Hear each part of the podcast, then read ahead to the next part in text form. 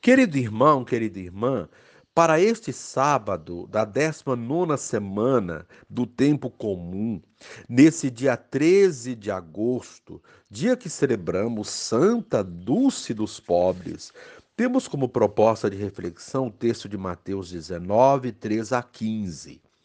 Naquele tempo, levaram crianças a Jesus para que impusesse as mãos sobre elas e fizesse uma oração. Os discípulos, porém, as repreendiam. Então Jesus disse: Deixai as crianças e não as proibais de vir a mim, porque delas é o reino dos céus.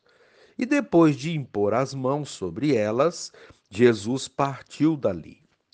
Palavra da salvação. Glória a vós, Senhor. Querido irmão, querida irmã, Dom Helder Câmara certa vez disse, entre aspas, gostaria de óculos que nos permitissem ver tudo em volta com os olhos inocentes das criancinhas. Fecha aspas. A inocência das crianças é um convite para experimentarmos a vida com mais autenticidade e simplicidade. A atitude dos discípulos de impedir que as crianças se aproximem de Jesus revela que eles ainda não entenderam que o seguimento ao Mestre requer partir sempre do pequeno e evitar toda e qualquer mentalidade de grandeza. O reino de Deus é de bênçãos. Impor as mãos é gesto da proteção de Deus. E nós somos portadores da bênção. A ninguém devemos negá-la. A comunidade jamais deve ser alfândega que complica ou impede as pessoas do acesso ao sagrado. Querido irmão, querida irmã, por que Jesus valorizou tantas crianças? Porque o reino de Deus é um dom do Pai a seus filhos. E quanto mais frágil e necessitado é um filho, mais o pai e a mãe o protegem e nele investem. Nas bem-aventuranças, há uma lista dos cidadãos do reino: pobres, famintos, sedentos, perseguidos, aos filhos mais frágeis, vulneráveis, sofredores, o pai demonstra mais afeto e atenção. As crianças, os doentes, os idosos estão nesse meio. Acolhendo e abençoando as crianças, fica claro que o reino de Deus é o amor carinhoso do pai pelos seus filhos, a começar pelos pequeninos.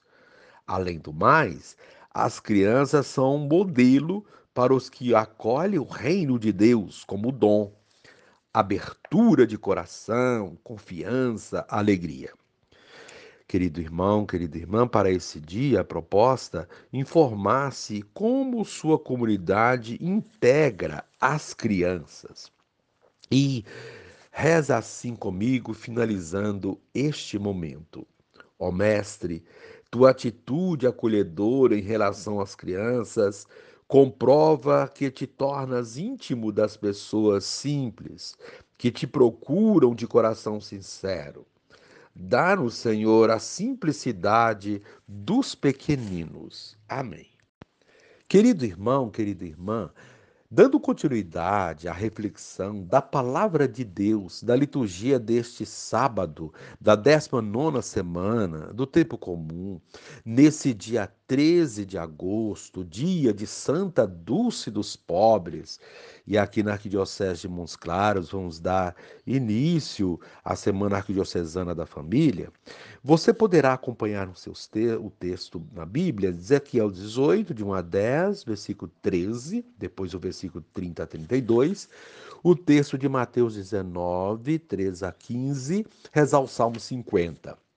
Uma vez que você já ouviu a proclamação do Evangelho com a reflexão, você poderá agora acompanhar a leitura da profecia de Ezequiel e a continuação dessa reflexão aplicada à vida. A palavra do Senhor foi-me dirigida nestes termos. Que provérbio é esse que andais repetindo em Israel? Os pais comeram uvas verdes e os dentes dos filhos ficaram embotados. Juro por minha vida, oráculo do Senhor Deus, já não haverá quem repita esse provérbio em Israel. Todas as vidas me pertencem. Tanto a vida do pai como a vida do filho são minhas. Aquele que pecar é que deve morrer. Se um homem é justo e pratica o direito e a justiça, não participa de refeições rituais sobre os montes, não levanta os olhos para os ídolos da casa de Israel, não desonra a mulher do próximo, nem se aproxima da mulher menstruada, se não oprime ninguém, devolve o penhor devido, não pratica roubos, dá alimento ao faminto e cobre de vestes o que está nu. Se não empresta com usura, nem cobra juros, afasta a sua mão da injustiça e julga imparcialmente entre homem e mulher. Se vive conforme as minhas leis e guarda os meus preceitos, praticando-os fielmente, tal homem é justo e com certeza viverá. Oráculo do Senhor Deus. Mas se tiver um filho violento e assassino que pratica uma dessas ações, tal filho de modo algum viverá, porque fez todas essas coisas abomináveis, com certeza morrerá. Ele é responsável pela sua própria morte. Pois bem, vou julgar cada um de vós, ó casa de Israel, segundo a sua conduta. Oráculo do Senhor Deus. Arrependei-vos, convertei-vos de todas as vossas transgressões, a fim de não terdes ocasião de cair em pecado. Afastai-vos de todos os pecados que praticais. Criai para vós um coração novo e um espírito novo. Por que a vez de morrer, ó casa de Israel? Pois eu não sinto prazer na morte de ninguém. Oráculo do Senhor Deus. Convertei-vos e vivereis. Palavra do Senhor. Graças a Deus. Querido irmão, querida irmã, as leituras deste dia voltam a falar de conversão e de acolhida aos pequenos, pois esse gesto revela a conversão. A primeira leitura da profecia de Ezequiel trata de alertar o povo, sobretudo as autoridades, os que têm nas mãos o poder de decisão, para que deixe de praticar abominações, atos que desagradam a Deus, para que todos vivam bem e não pereçam por causa de suas iniquidades. Diz Deus ao profeta que quem errou deve pagar pelos seus erros. Até então, os erros dos pais refletiam nos seus filhos e em outros da sua geração, de modo que quem nada tinha a ver com o erro pagava pelos erros de outros. Essa situação ocorre porque as consequências de um erro podem ter reflexos também naqueles que não praticaram o erro. Deus busca, por meio do profeta, alertar para essa situação, evitando que uns, uns sofram por erros que outros cometeram. Infelizmente, essa situação não é tão simples de se corrigir. É preciso que haja uma conversão da parte de todos, sobretudo daqueles que praticam o erro e têm consciência disso. Temos muitas situações similares que acontecem todos os dias. Por exemplo, quando uma indústria de laticínio adultera o leite com produtos maléficos à saúde, Muitos inocentes sofrem as consequências desse ato de delinquente da parte daquele que agiu de má fé, pensando apenas no lucro. A mesma coisa ocorre quando se colocam muitos agrotóxicos nos alimentos, vindo a causar problemas de saúde naqueles que os consomem sem que esses tenham tido qualquer relação com aqueles que assim procederam. Vemos com isso que a atitude de alguns prejudica a muitos.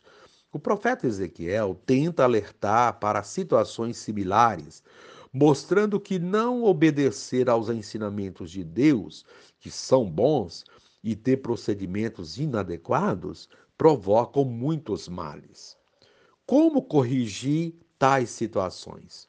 Como proceder diante de casos como os que a mídia tem trazido, que prejudica a saúde da população por adulteração de produtos? É preciso buscar formas de defender os pequenos e os fracos. É a proposta do evangelho de hoje. O evangelho é relativamente curto, mas traz o ensinamento essencial: optar pelos pequenos, pelos fracos, pelos dependentes, por aqueles que ninguém valoriza ou a quem não se dá crédito, enfim, os pobres e os marginalizados. É o caminho que conduz ao reino dos céus. Tudo isso está figurado na imagem da criança, que na época de Jesus não tinha a importância que tem hoje. A criança era um ser quase ignorado e pouco valorizado não era o centro das atenções como hoje, e não havia leis que a, defendiam. Quando os discípulos repreendem as crianças para não se aproximarem de Jesus, eles estão agindo conforme a mentalidade da época, de discriminar as crianças e não tratá-las com a devida atenção. Jesus, porém, não permite que eles ajam assim, e pede que deixem as crianças irem até ele, porque delas é o reino dos céus. O reino dos céus é dos pequenos, e aqueles que não acolhem os pequenos estão se distanciando desse reino. Com esse ensinamento, Jesus nos mostra a importância da opção preferencial pelos pobres e, e outros marginalizados. A criança continua sendo detentora do reino dos céus, mas, junto com elas, todos os que têm um coração de criança ou as necessidades delas. Quem acolhe ou não dificulta que elas sejam acolhidas, participará do reino dos céus com elas. Querido irmão, querida irmã, que sejamos discípulos e missionários atentos aos ensinamentos da palavra de Deus e que possamos colocá-la em prática, temendo e servindo a Deus e acolhendo os seus preferidos. Querido irmão, querida irmã, reze assim comigo. Divino Espírito, que as crianças sejam valorizadas em nossas comunidades, pois nos recordam de como devemos nos comportar no trato com as coisas de Deus. Amém. Querido irmão, querida irmã, como foi dito no começo, hoje celebramos Santa Dulce dos Pobres, recordamos com alegria o exemplo de amor de Santa Dulce dos Pobres. Nada buscou para si, mas tudo fez, até além de suas próprias forças humanas, agarrada na confiança e na graça divina. Há grandes e poderosos no mundo, ricos, que nunca puderam sentir o que é passar necessidade, mas nenhum deles teve ou terá a força dos humildes e dos pobres. Derrubou os poderosos de seus tronos, proclama Nossa Senhora. Santa Dulce foi isto, a humilde que destrona poderosos. E reze assim comigo, encerrando este momento. Ó Deus, que maravilhosamente concedestes a caridade à bem-aventurada Dulce dos pobres, a fim de ajudar os humildes e benignamente os pobres nas suas enfermidades. Dai-nos vô-lo pedimos, por seu exemplo, o espírito de pobreza, para vos servir com toda solicitude nos pobres. Por nosso Senhor Jesus Cristo, vosso Filho, na unidade do Espírito Santo.